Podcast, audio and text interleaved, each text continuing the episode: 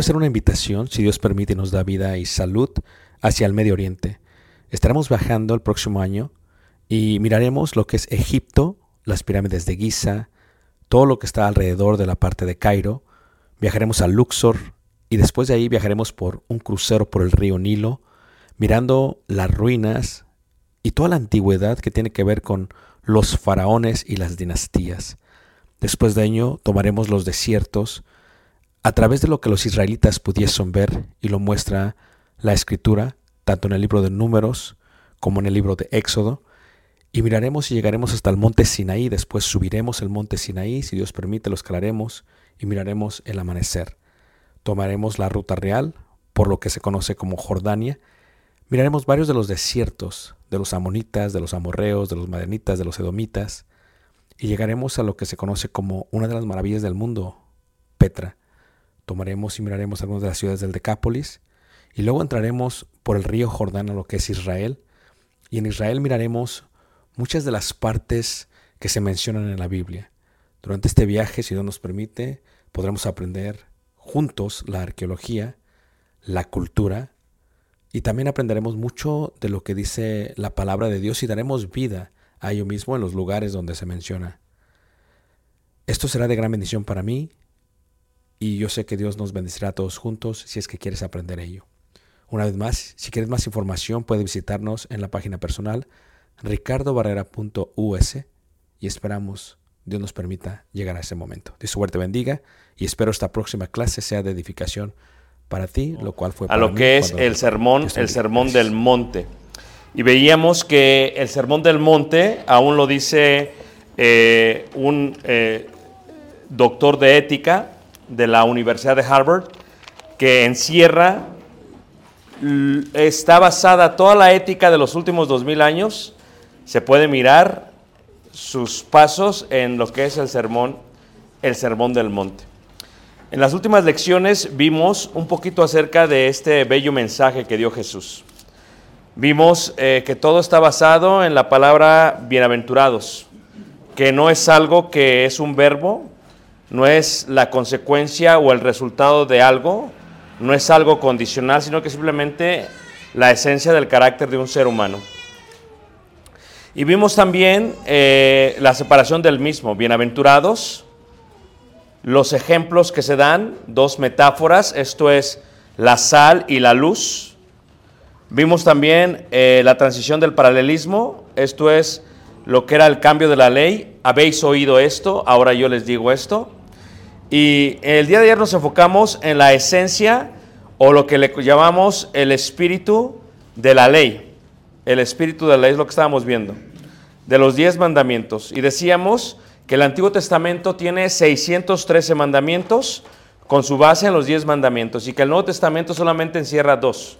Número uno, amarás a Dios sobre todas las cosas. Y número dos, amarás a tu prójimo como a ti mismo.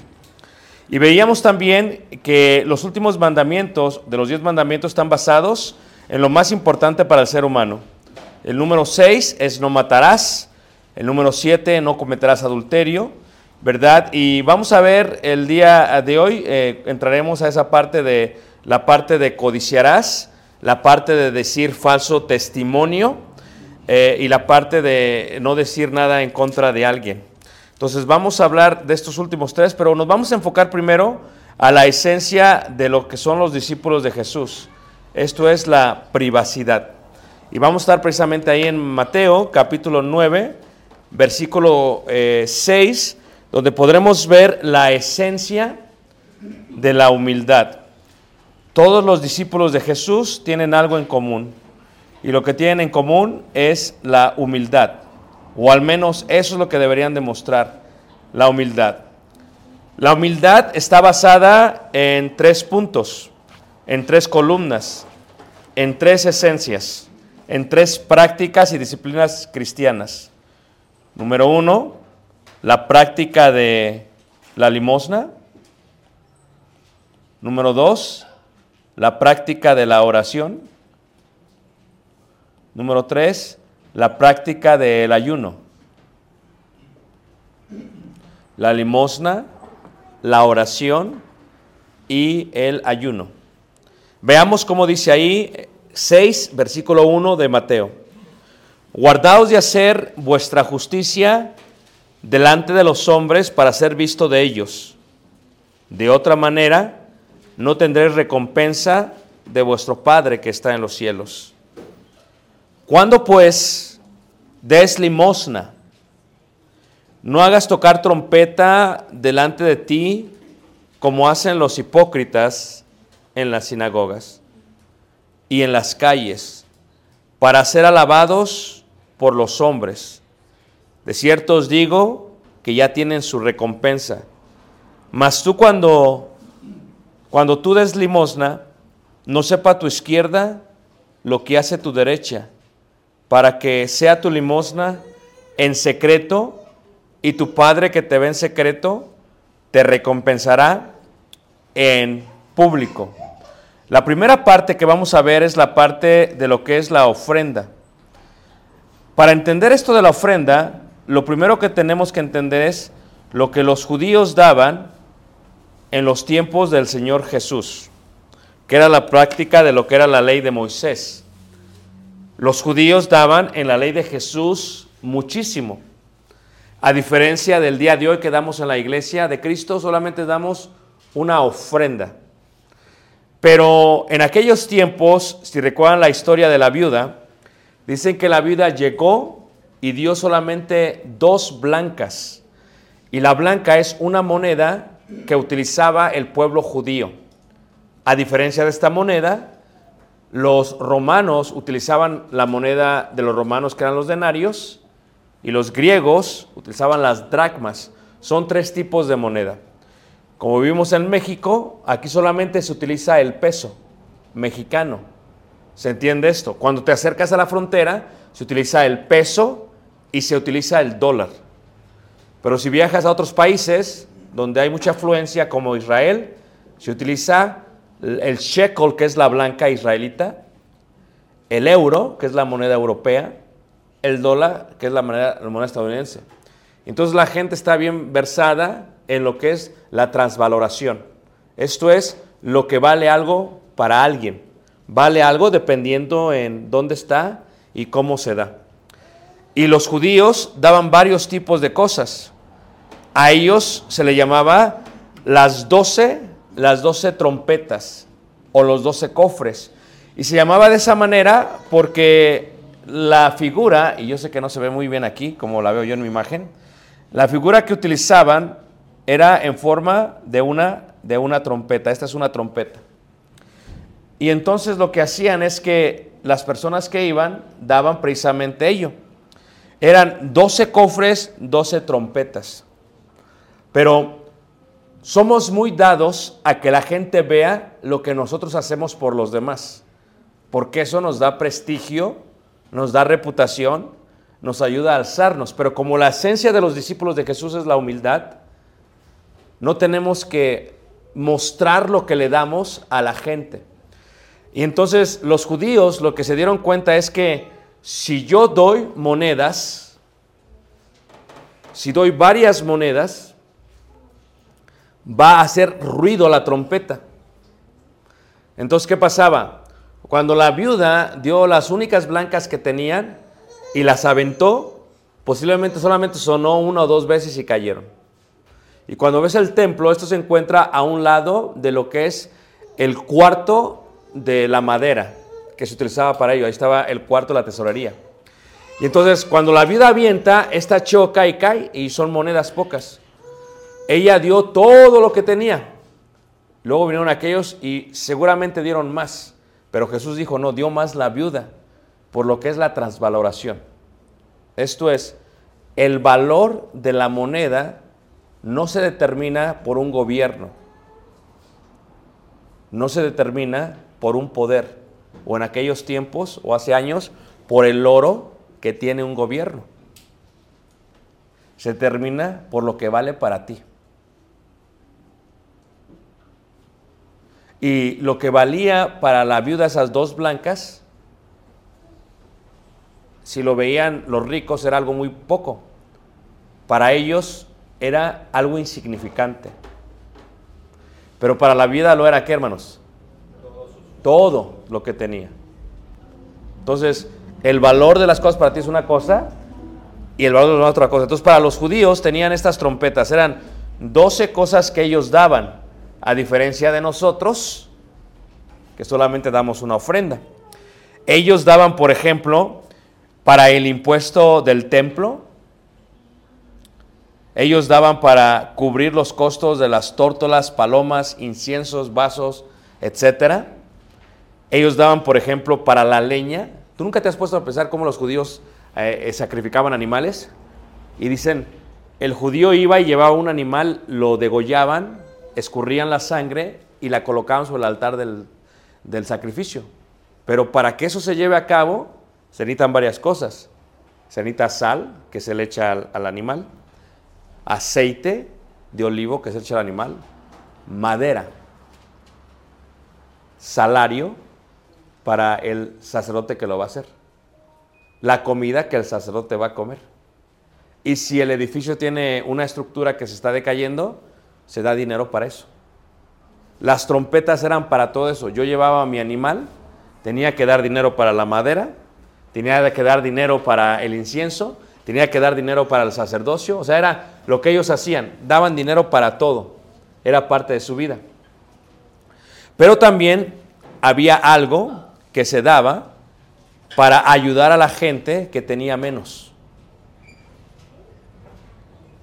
Aparte de todo. Entonces, cuando Jesús está hablando aquí, hace mención de trompetas.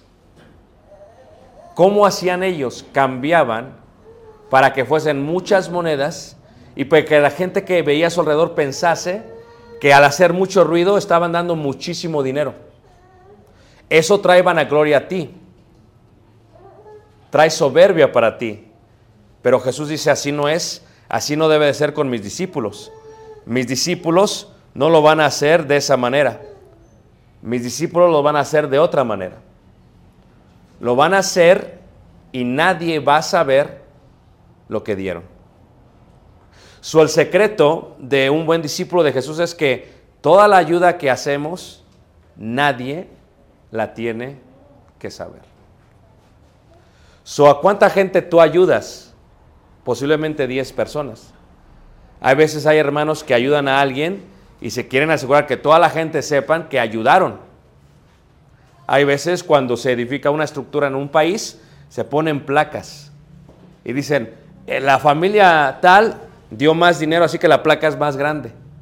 ¿Las han visto? Y otras más pequeñas. Tú, por ejemplo, cuando vas a Disneylandia en Florida, Fíjate, Disneylandia, una compañía con fines de lucro, que sacan un dineral, porque cada boleto vale eh, cerca de 3.500 pesos. Aparte si compras el pase rápido, el express, ya son como 5.000 pesos por la entrada. Todavía tienen el descaro de que cuando uno entra dice, si usted quiere donar para un ladrillo, para la entrada, le ponemos su nombre. Ahora, ¿el ladrillo pequeño vale tanto? ¿El ladrillo más grande vale tanto? Pero si usted pone toda la banqueta, le ponemos una placa de hierro a la entrada. Y entonces la gente que dona llega y ¿qué es lo que hace? Se toman la foto donde qué? Donde, donaron. Es parte de la esencia. Pero Jesús dice así no se maneja. Yo les decía el primer día que muchas compañías en los negocios lo manejan de esa manera. Es pura mercadotecnia.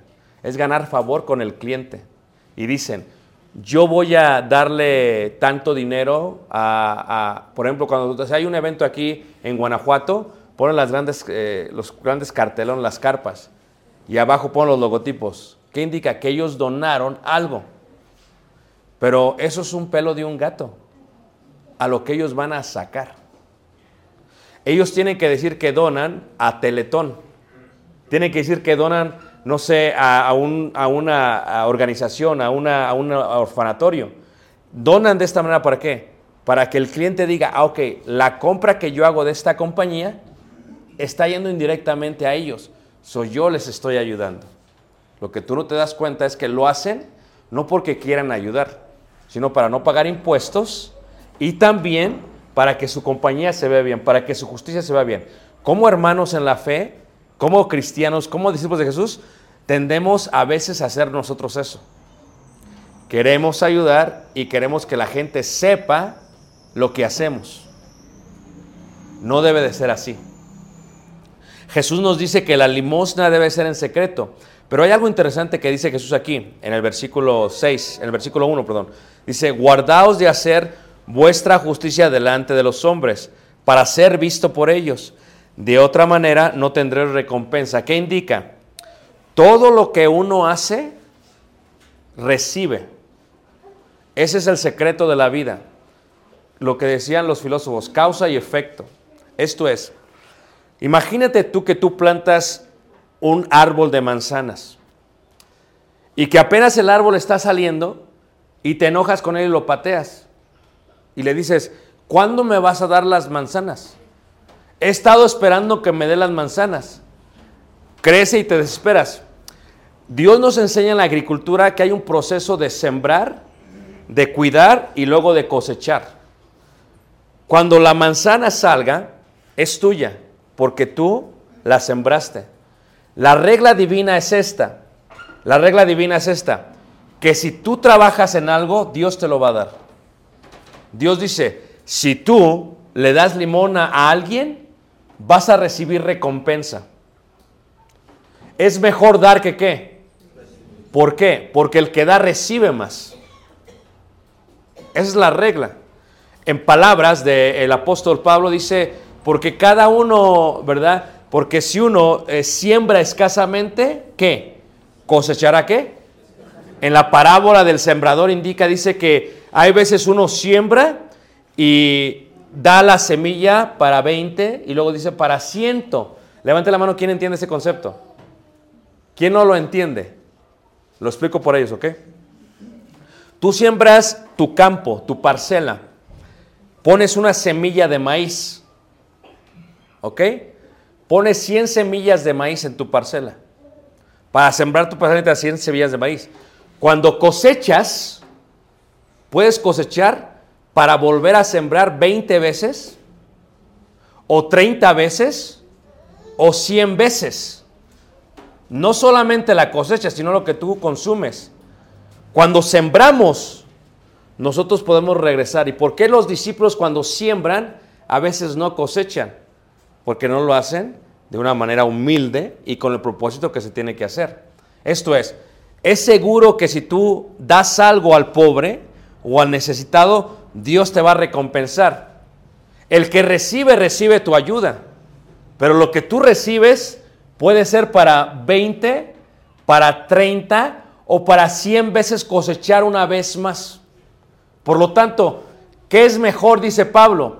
Es mejor dar, porque lo vas a recibir y lo vas a recibir de una manera más grande. Pero ¿cómo se da? No como las organizaciones, como las compañías. Yo doy, pero quiero que todos sepan. No. Yo doy, voy a ser recompensado, voy a recoger manzanas, pero las manzanas me las va a dar Dios.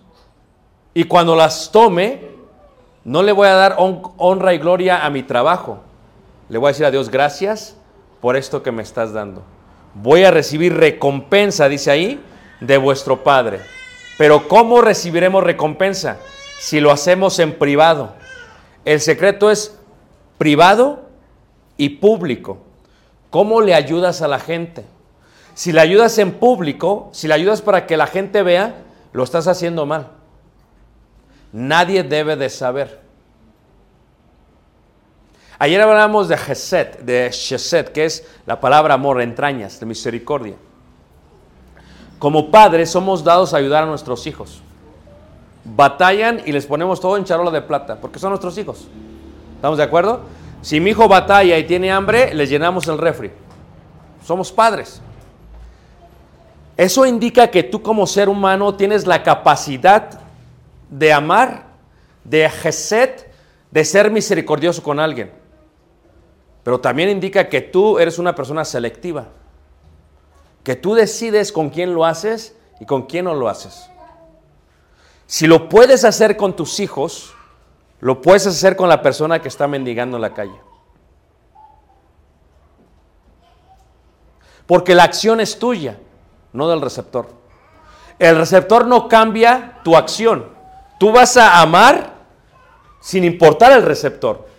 Es fácil amar a los suyos. Aún los animales aman a sus vástagos. Eso no es difícil. El perro tiene sus perritos y les da de comer, los protege. O sea que si tú amas lo tuyo, cualquiera hace eso. No te sientas como que, wow, qué buena madre soy. No, eso lo hacen hasta los perros. Pero tener la capacidad de amar lo que no es tuyo es lo que Jesús nos está pidiendo. Que vayamos y ayudemos al que no me puede pagar. Y que no le digamos a nadie.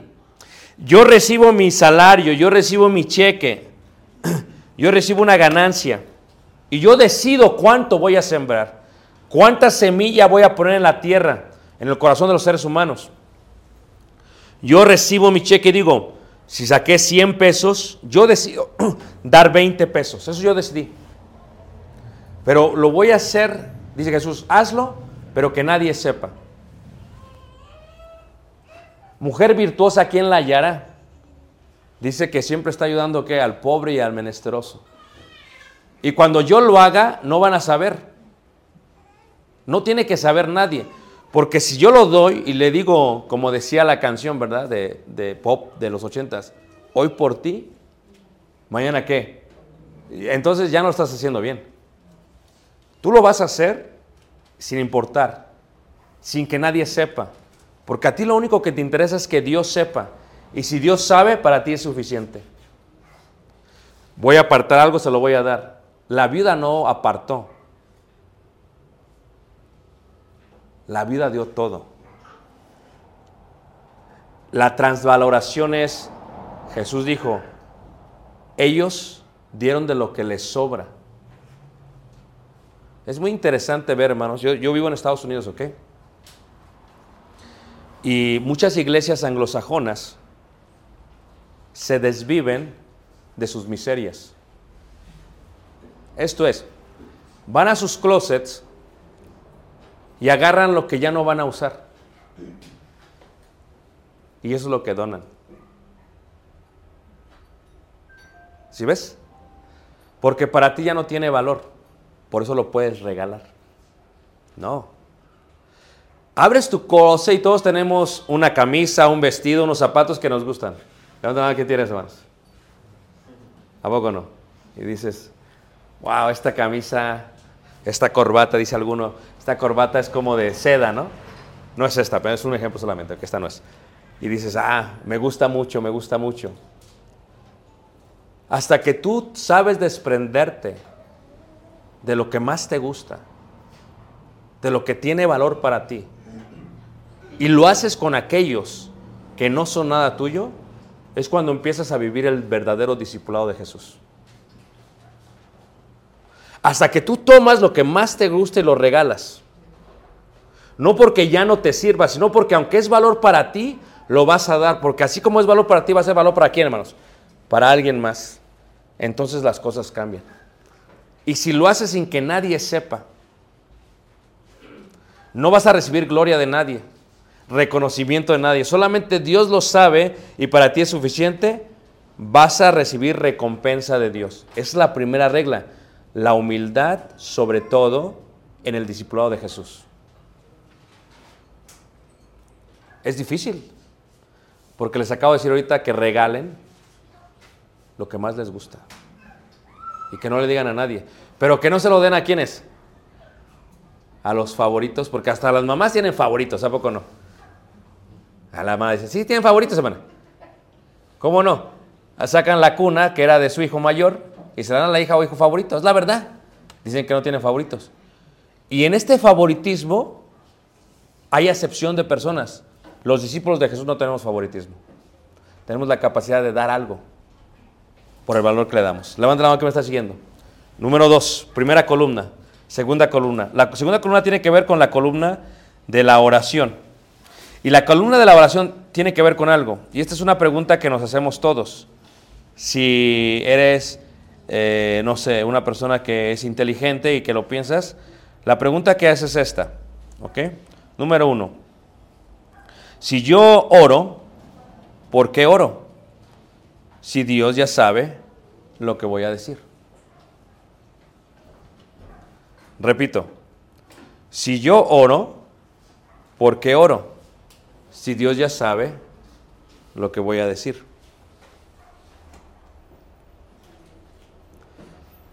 Si Dios ya sabe lo que voy a pedir, porque dice el salmista que antes de que la boca salga de mi lengua, Dios ya sabe lo que voy a decir. Les pregunto, ¿Dios ya sabe lo que vamos a decir? La, la razónica es, si Dios ya sabe, ¿para qué lo pido? Digámoslo de otra manera, ¿ok? ¿Quién tiene hijos adolescentes? Antes que tu hijo adolescente, aquellos que compran litros de leche, como yo tengo en el refri, el hijo tiende a pedir cuando ya casi no hay leche en el galón. Hazme el favor. Me debes de decir que no va a haber leche cuando está a la mitad. No, papá, quiero comer un cereal y ya no hay leche. Qué está pasando. Me dice antes, pero los padres, ¿qué hacemos?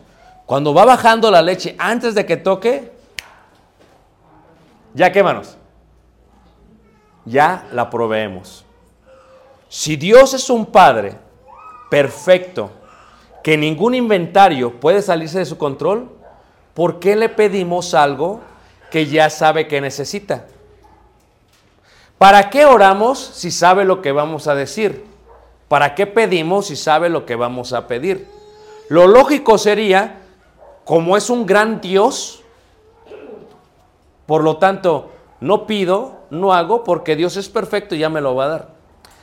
Pero la oración no tiene el propósito de comunicarse solamente con Dios. La oración tiene el propósito de comunicarse consigo mismo. Tiene el propósito de concientizar mi vida y de colocarme en humildad. Eh, Este eh, actor afroamericano, Denzel Washington, eh, hizo una película que, apenas, que se llama como El Justiciero. ¿eh? Tiene una costumbre este hombre.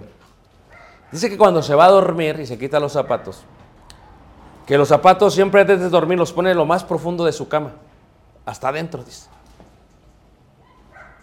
Y dice que en la mañana cuando se levanta, sabe que se tiene que hincar para sacar sus zapatos. Es una forma que él utiliza para ponerse a orar. Se hinca, antes de agarrar los zapatos, se pone a orar. Es una disciplina que él tiene para él mismo, ¿ok? Regresamos a la pregunta. Si Dios ya sabe lo que voy a pedir, ¿por qué Dios quiere que le pida? Porque Dios quiere que concienticemos. Es yo, para que yo sea humilde, yo tengo que humillarme. no para que él sepa lo que le voy a decir, sino para que yo muestre la necesidad que yo tengo de él. Hay este, un gran problema y tengo que tener cuidado cómo lo digo porque a veces la gente lo, malinterpreta, ¿ok? En, en- en- en pueblos, en gobiernos, en políticas como las de nuestro presidente el día de hoy, eh, pueden hacer mucho daño a la sociedad. Y también el gobierno que tenemos en Estados Unidos ahorita. Sale un- una persona de Sudamérica, voy a decir Venezuela, por ejemplo, y llega a Estados Unidos. En el momento que pisa Estados Unidos, es refugiado. Estados Unidos ya le da, eh, creo que cerca de 18 mil dólares. Así, pum, se los da. El problema cuando la gente tú le ayudas es que puedes estar haciendo algo malo para ellos. Depende del espíritu de ellos. Esto es, debemos dar limosna así. Pero hay veces cuando una persona recibe, hermanos, primero lo recibe, le vuelves a ayudar, ya es una expectativa. Y si no lo haces, tú eres un pecador porque no me estás ayudando. So pasa de ser algo bueno a algo que daña al ser humano. Entonces, hay olas inmigrantes que llegan a Estados Unidos que esperan. No es como que quiero, es esto lo tienen que hacer, es su responsabilidad. Los gobiernos son cristianos, los gobiernos se manejan de distinta ¿qué? manera. ¿Por qué alguien tiene que pedir algo para que se le dé? En la iglesia a veces la gente se ofrende porque dice la gente, ya los hermanos deberían de saber que yo tengo necesidad. ¿Ha escuchado eso? O sea, ¿por qué tengo que pedir? O sea, es, eh, pasó la pandemia, ¿no? Y en la pandemia fue un, algo interesante, ¿verdad? Porque en la pandemia muchos ministros usaron los medios para que la gente no se dejara de congregar. Entonces fue algo bueno porque pues estaba tratando de prevenir que se enfermaran. Pero ya pasaron los años de la pandemia. Ya ni cubrebocas usamos. Ahora es una expectativa que les des el enlace. Es más, no te lo tienen que pedir, tú los tienes que buscar para que tú se los des. Entonces ya cambió todo. Ahora es, y si no me lo das, no me congregué porque no me lo diste. Entonces, ¿por qué una persona tiene que pedirle a Dios algo? Porque cuando una persona ora, sabe la posición en la que está. Yo necesito de ti. Tú eres perfecto, sí. Sabes lo que necesito, sí. Pero yo necesito de ti. La oración me ayuda a mí. La oración me mantiene humilde a mí. Porque en el momento que yo diga, no, es que tú ya sabes lo que necesito y me lo tienes que dar, ya soy soberbio. Pasó del propósito de ser humilde a soberbio. Pero si yo sé que necesito, yo lo pido, imagínate, si Dios ya sabe, eh, vamos a ver los hijos, ¿ok? A veces nosotros sa- sabemos lo que los hijos hacen mal. me pasó una vez con Caleb. Ya sabíamos lo que había hecho, hermanos. Y le, le, preguntamos para probarlo nada más. ¿Qué pasó, Caleb? Yo ya sabía. Y ya empiezan los hijos a hacer sus historias. Levanta a alguien, le han dado su historia, hermanos. Y, y- y lo hacen con una drama y dices, wow, o sea, hasta se la creen ellos, hermanos. Se, se desarrollan un lenguaje y, se la creen. Y entonces eh, eh, se la cree y tú ya sabes. Mira, le digo, mira, mijo, yo lo único que quiero es que me digas lo que pasó. Porque yo ya sé lo que pasó. Si él me dice lo que pasó, él está reconociendo lo que está haciendo mal. Si yo peco contra Dios y él ya sabe, ¿por qué le tengo que decir si ya sabe? Es que le tienes que decir porque es una forma de humillarnos. Es, fíjate dónde estás tú, tienes que ser humilde, porque si no te humillas, Dios va a resistir contra ti. Va a ser soberbio contra ti. Es como la historia eh, que se cuenta de estas eh, dos hijas. No sé si la han escuchado. Es una historia en cuanto a la oración. Son eh, dos hijas que de alguna u otra manera vienen y le piden a su papá eh, la necesidad que las dos tienen de su papá. Déjame ver a ver si la encuentro aquí porque Ok, entonces una de las hijas, y son muy bonitos los nombres, ¿verdad? pero ya es otra cosa. Una de las hijas se llama Chuspa y la otra se llama Gracia. ¿Han escuchado esta parábola, manos? Creo que no la encuentro, ahorita está bien. Entonces, vienen las dos y Chuspa es una hija y Gracia es la otra hija. Entonces, viene al rey y las dos piden. Llega Chuspa y le pide. Y le dice el rey a los siervos, den lo que necesita para que se vaya. Viene Gracia y le pide. Y al padre, al rey le encanta cómo se lo está pidiendo. Le encanta la voz de ella. Le encanta la forma en que ella se expresa. Oh, mi rey, tú todo lo puedes hacer. Tú me lo puedes dar si tú quisieras porque tú eres bueno. Y le habla y le habla. Y le gusta tanto al rey que viene el siervo para darle lo que está pidiendo, le hace el rey. Espérate. Sígueme diciendo, mija.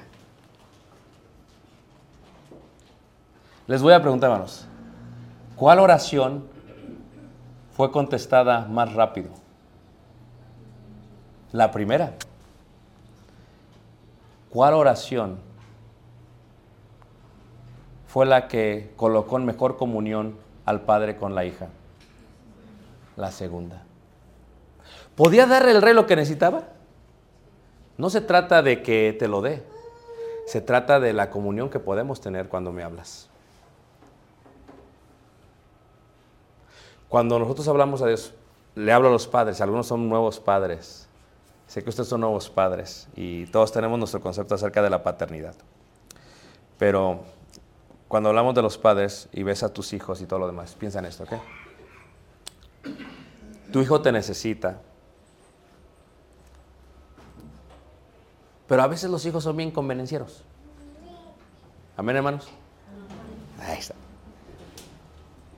O sea, cuando son pequeños lloran porque tienen hambre. Te buscan porque quieren leche. No creas que les caes bien. Están buscando la leche. Te lo digo, no te aman. Te quieren sacar provecho. Se quieren llenar. Esa es la realidad, hermanos. Cuando son grandes los hijos, hermanos, y ya son independientes, especialmente los hombres, se olvidan de los papás. Ya no lo necesitan. Ni les hablan. A ver cómo están. Es más, el padre anhela que su hijo le hable. Oye, papá, ¿cómo estás? Bien, ok. No, ¿cómo estás, pa? ¿Cómo te has sentido? Quiere tener una comunión.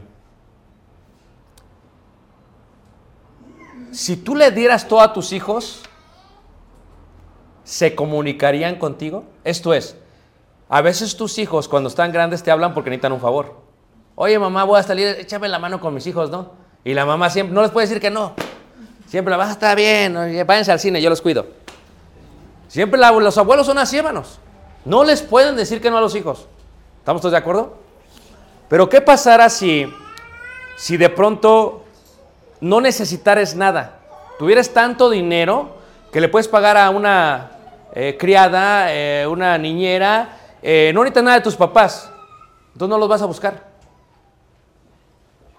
Entonces, ¿para qué los busco si no necesito nada de ellos? Ahora, ¿qué siente tu papá que dio todo para que llegaras a esa edad? Cuando no lo buscas. Hagamos un ejercicio, hermanos. Porque eso pasa con los hijos. No, no os voy a decir que se desaban ni que tienen indirectas aquí. Pero díganme, ¿qué pa- ¿cómo te sientes cuando no te buscan? A ver. ¿Cómo te sientes? ¿Ah? Ignorado. ¿Quién les dio la vida? El ignorado. ¿Cómo te sientes? Dile. Ah, Desahóganse, hermano, les doy una oportunidad. ¿Ah? Triste. Triste. Desilusionados. No puede ser, mijo. Cuando eras chiquito te iba y te compraba el Boeing. Te llevaba a la escuela. ¿Ah, no, ah, no, ah, no, hermana? Te hacía lo que querías. Y ahora ni siquiera me volteas a ver. ¿Cómo se siente, siente, hermanos? Si Dios nos diera todo, ¿cuándo le hablamos? La oración no es para mí, hermanos, como padre. Dios ya sabe lo que vas a decir. ¿Por qué Dios le dijo al siervo, no se lo, espérate, no te metas, que gracia me está hablando? Porque el rey quería pasar tiempo con gracia. Nosotros le pedimos a Dios porque buscamos el resultado final. Dios dice, búscame, porque yo quiero hablar contigo. Búscame. Y cambia la comunión. ¿Cómo lo vas a hacer? Dice ahí, y cuando ores, dice en el versículo 5, no seas como los hipócritas, porque a veces los hijos son bien hipócritas, hermanos. Se súper avientan, ¿a poco no? Oh, híjole, hasta lloran. Hombre, no, entonces, ¿a poco no? No, pues, mamá, que me está yendo mal y te, te la ponen así toda la, toda la carpa, toda la, la alfombra y ahí tú siempre, ¿qué? No caes, azotas.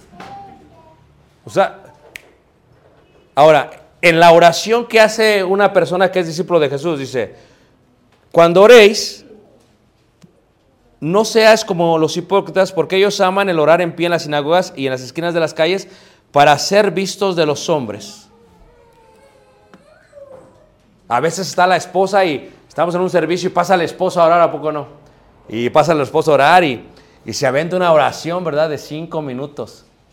Pero una oración que dices, wow, esa, hubiéramos grabado esa oración porque el hermano ordenada, homilética, bonita, se aventó el hermano.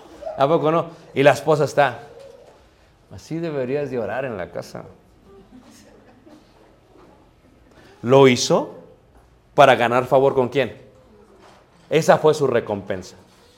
Pero imagínate que Dios, hermanos, cuando ve, vea cómo te avientas esas oraciones en público y en privado no oras. Es como el hijo, ¿verdad? Que cuando viene a la, a la iglesia, ay, mi mamá, lo que mi mamá diga, lo que usted diga, no, mamá, este, soy bien obediente, ¿a poco no? Y llegan a la casa, saca la basura, sáquela usted, ¿por qué la voy a sacar yo? O sea, en la presencia de los demás es una, la humildad declara esto, no hagamos las oraciones para ser vistos. Versículo 6. Mas tú, cuando ores, cuando ores, dice, entra en tu aposento y cerrada la puerta, ora a tu Padre que está qué? En secreto. Hermanos, el camino cristiano es muy difícil y el único sostén que tenemos es la oración. Si tú no sabes orarle a Dios en lo privado, no la vas a hacer. Cuando uno pierde piso, hermanos, pierdes tierra, la oración te mantiene humilde. ¿Por qué? Porque en la oración en lo privado de nuestro hogar decimos, Señor, necesito de ti. Y cuando tú le dices a Dios eso, necesito de tu gracia y del amor que solo tú me puedes dar. Y cuando le dices eso a Dios en lo privado, hermanos, Dios te ve y dice, esto es lo que quería. La oración no es para mí, hijo mío. La oración siempre fue para ustedes. La oración tiene que ver con ustedes, no tiene que ver con nosotros, hermanos.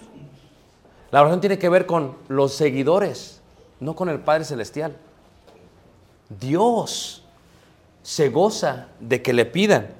Y dice, mas tú cuando ores, entra en tu aposento, cerrada la puerta, ora a tu Padre que está en los secretos, y tu Padre que ve en los secretos te recompensará en público. Y orando no uséis vanas repeticiones como los gentiles, que piensan que por su palabrería serán oídos. Sencillo, hermanos. Sencillo. ¿Qué necesitas hoy? ¿Fuerza? Sencillo. En lo privado, hay gente que no sabe orar, hermanos, no dura ni dos minutos orando. Ah, pero cuando le hablas a la amiga, ¿qué pasa? Hasta media hora, ¿a poco no? ¿Te acuerdas cuando teníamos celulares y pagábamos por minuto el celular? Estaba tremendo, ¿a poco no? Pero nos la estropearon porque ahora es ilimitado. Entonces está la hermana hablando con la hermana, la amiga con la amiga y se platican bien bonito y se pasan platicando. Y cuando oras, ¿qué le digo a Dios? Híjole, pues ya acabé. No, o sea, cuando oréis, entra en tu aposento, háblale. Háblale a tu padre. Háblale.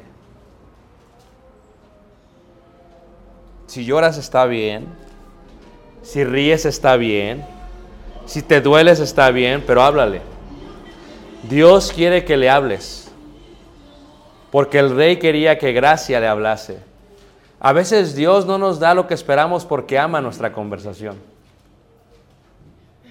Y cuando uno se humilla ante Dios, hermanos, porque la clave de la oración es mantenerte humilde, es estás en lo privado orando y orando y orando y. Los hijos crecen bien rápido, hermanos, así. Cara ya tiene 14, se van así. Y no aprovechamos el tiempo con ellos. Dios quiere aprovechar el tiempo contigo. A veces Dios te ve que estás corriendo de un lado para otro, ¿a poco no? Sí, yo te lo puedo arreglar todo si hablaras conmigo solamente. Como una gallina sin cabeza, hermanos. ¿Por qué no hablamos con Dios? No tenemos esta práctica, esta disciplina. Jesús se apartaba de todos a orar, hermanos. A veces nos da vergüenza. Estamos ahí con los compañeros de trabajo y este y es una oración de esas como de flash de la película, ¿a poco no? Amén. No, espérate. Si te tienes que apartar, apártate. Vete al carro, vete a una esquina. Ahí mismo ora a Dios. Imagínate, arrodillarse en un lugar público es puro show, es puro espectáculo. Pero arrodillarse en lo privado, hermanos. Cuando solamente puedes ver Dios, ya no es show. Eres solamente tú y Dios. Es lo que Dios quiere ver de ti. El discípulo ora porque la, la oración te mantiene pero si son vanas repeticiones, a veces los hijos tienes que enseñarles, hermanos, con tus hijos. Están orando, ya sabes lo que va a decir. A veces el hermano también está la hermana que, eh, vamos a orar por los alimentos. La hermana ya sabe la palabra que sigue, hermanos. Es más, la palabra rezar es repetir. Y a veces somos tan, tan prácticos que cuando oramos por los alimentos, te pido por esto, por esto, por esto, y hasta los hijos, amén, porque ya va a acabar. Ya se la saben. Porque eso indica que una persona repite, repite. ¿Qué le dijo el rey a Gracia? Sígueme hablando. Sígueme comunicando. Dice, no os hagáis pues semejantes a ellos, porque vuestro Padre sabe de qué cosas tenéis necesidad antes que vosotros la pidáis. Entonces, ya sabe para qué se las pedimos. ¿No es cierto, hermanos? Es lo que yo digo, si ya sabes para qué te la pido. Es como el hijo, ya sabes lo que necesito, pa, ¿por qué te lo tengo que pedir? Ya sabes que voy a necesitar leche, ¿por qué no la traes? Porque si concientizas lo que necesitas, te estás humillando. Y cuando uno se humilla, hermanos, recibe bendición de Dios. Ahora, ¿te cuesta trabajo orar? Vamos a ser honestos, hermanos. Levante la mano a quién le cuesta trabajo orar, hermanos. Vamos a ser honestos. Estamos muy ocupados. ¿Ah? Te habla tu madre. Mi hijo, ¿qué quieres, ma? ¿No ves que estoy ocupado? ¿Te cuesta trabajo orar? He aquí la forma para poder orar. Dice en el versículo, versículo 16. Fíjate cómo dice el versículo 16. ¿Te cuesta trabajo orar? No hay problema. Vamos a solucionar ese problema. ¿Ok? Dice en el versículo, versículo eh, 16. Fíjate cómo dice. Cuando ayunéis, no seáis austeros. Y aquí la primera pregunta es, ¿qué es el ayuno? ¿Ok? Hay cuatro palabras en la Biblia para utilizar la palabra ayuno. Una es la palabra som en hebreo, la cual significa abstenerse de comida y cubrirse la boca. Literalmente significa hacer esto, mira. Es como cuando el niño no quiere el brócoli y se lo vas a dar a la boca y le hace. Es lo que significa. Tú mismo te abstienes. La segunda palabra es Ana, que de ahí viene la palabra, el nombre Ana, o humillada, significa afligirse, humillarse. ¿Por qué alguien se va a humillar? ¿Por qué alguien se va a afligir? Total, veremos. La tercera palabra está en griego, es asitos, que significa abstenerse voluntariamente del alimento. Y la cuarta palabra es la palabra nesteu, que significa en el griego ayuno. La pregunta es, ¿por qué alguien tiene que ayunar? ¿Por qué alguien tiene que ayunar? El ayuno, hermanos, el cuerpo físico, muchos vivimos en, en- este, en- en autopiloto. Cuando uno vuela un avión, vas en el avión y de pronto lo ponen en, autopiloto. Es más, el- el- el piloto se quita y se va a hacer sus cosas. Son los carros nuevos de Tesla, ¿no? Lo pones y ya tiene cámaras y ya sabe cuándo detenerse. Muchos vivimos en esto, es más, hablamos con, con quien es nutrióloga, y la gente vive en sin, sin consciente de lo que come. Yo aquí, siempre tengo este ejemplo, hermanos, aquí en esa, la tienda de aquí enfrente, el año pasado, vi un hombre con estos ojos. Salió con, le habían amputado una pierna y con muletas. Entonces, ¿a quién le empuntan las piernas normalmente, hermanos? ¿A quiénes?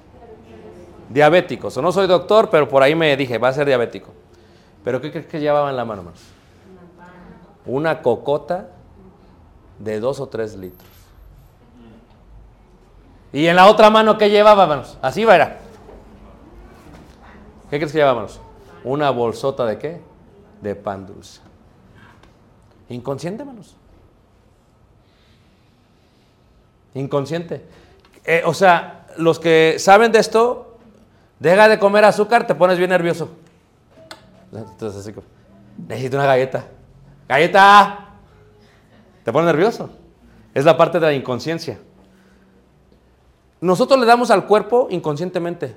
Nos levantamos, despertamos, comemos, hacemos esto, vamos a trabajar. Esto es inconsciente. Llegamos, dormimos. Pasan 20 años. Vivimos 700 mil horas eh, si vives 80 años. ¿Ok? Y somos esclavos. Somos esclavos. Duermes muy poquito. Así. Te destruyes tu cuerpo así. Le dice un hombre, ¿qué sucedería si tuvieras un caballo pura sangre? ¿Qué le dieras de comer? Le dijo al otro, la mejor comida. No, dale nada más solotes. Dice, no, la mejor comida. ¿Por qué? Porque es un caballo que me costó cuánto, 100 mil dólares. Le tengo que dar lo mejor. Pues hermanos, su cuerpo es mejor que un caballo pura sangre. Levanta la de acuerdo con las manos. Lo cual tu cuerpo necesita ser cuidado. Pero ¿qué sucede, hermanos? Si le das a tu cuerpo lo que tu cuerpo pide. Si tú te tomas una coca, sabe bien rica. Fría, dijo el hermano. ¿A poco no sabe rica, hermanos? Y él se la toma inconscientemente tres cocas. Muchos dicen, yo sin coca no puedo comer. Pero come y come. Pero pasa el tiempo, hermanos, y todo ese azúcar le cobra factura. ¿Estamos de acuerdo, hermanos? Eso indica que él vive una vida, no estoy diciendo pero eso, eh, se vive una vida inconsciente. O sea que teniendo un caballo pura sangre, amén, hermana. La hermana no dijo amén, más, me imagino que es así como el caballo medio corriente, pero bueno, eh, eh, un caballo pura sangre. Ah, sí. Le das lo mejor. ¿Estamos todos de acuerdo, hermanos? ¿Qué sucede? ¿Qué es lo mejor para el cuerpo?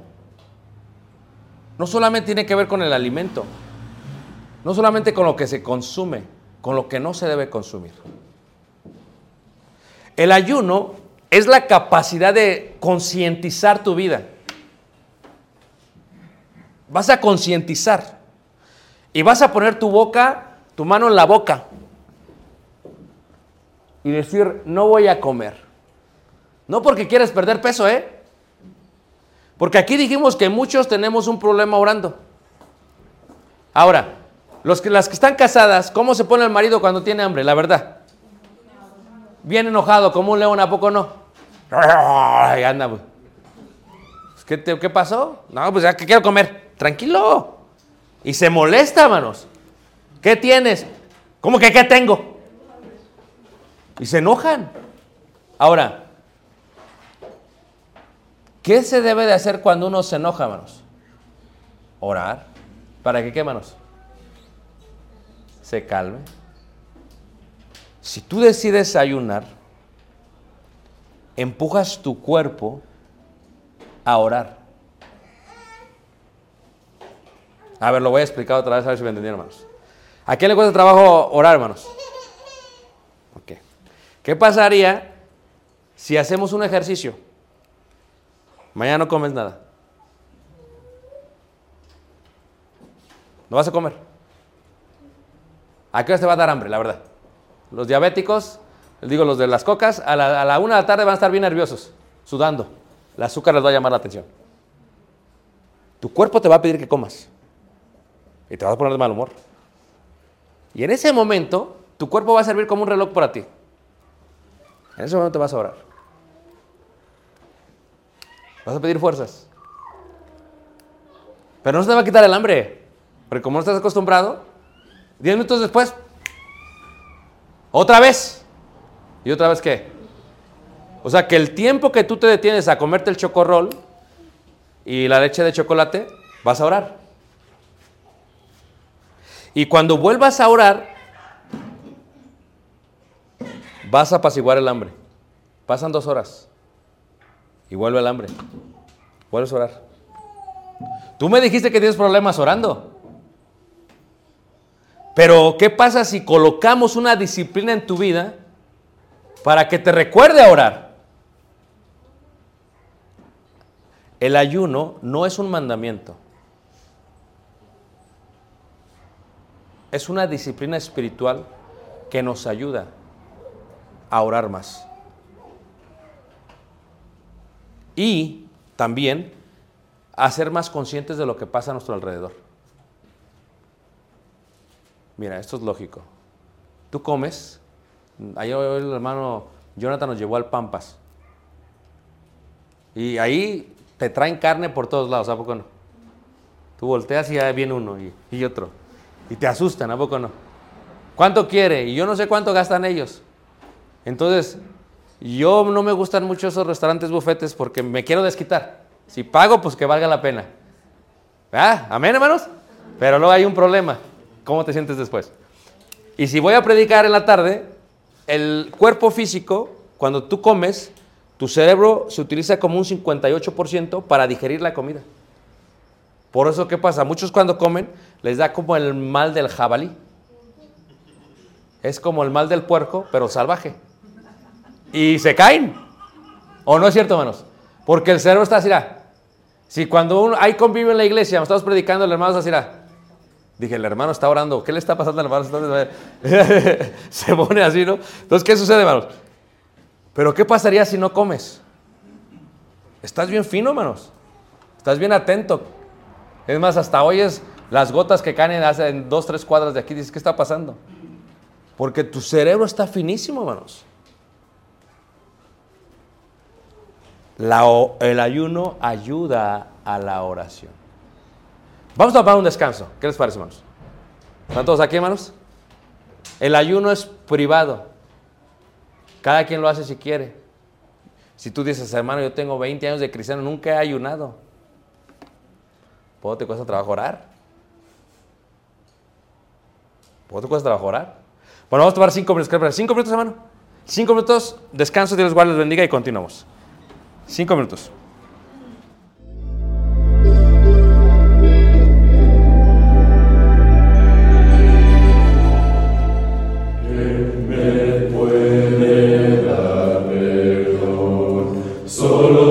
Jesús, la sangre de Jesús y un nuevo corazón. Solo de Jesús, la sangre de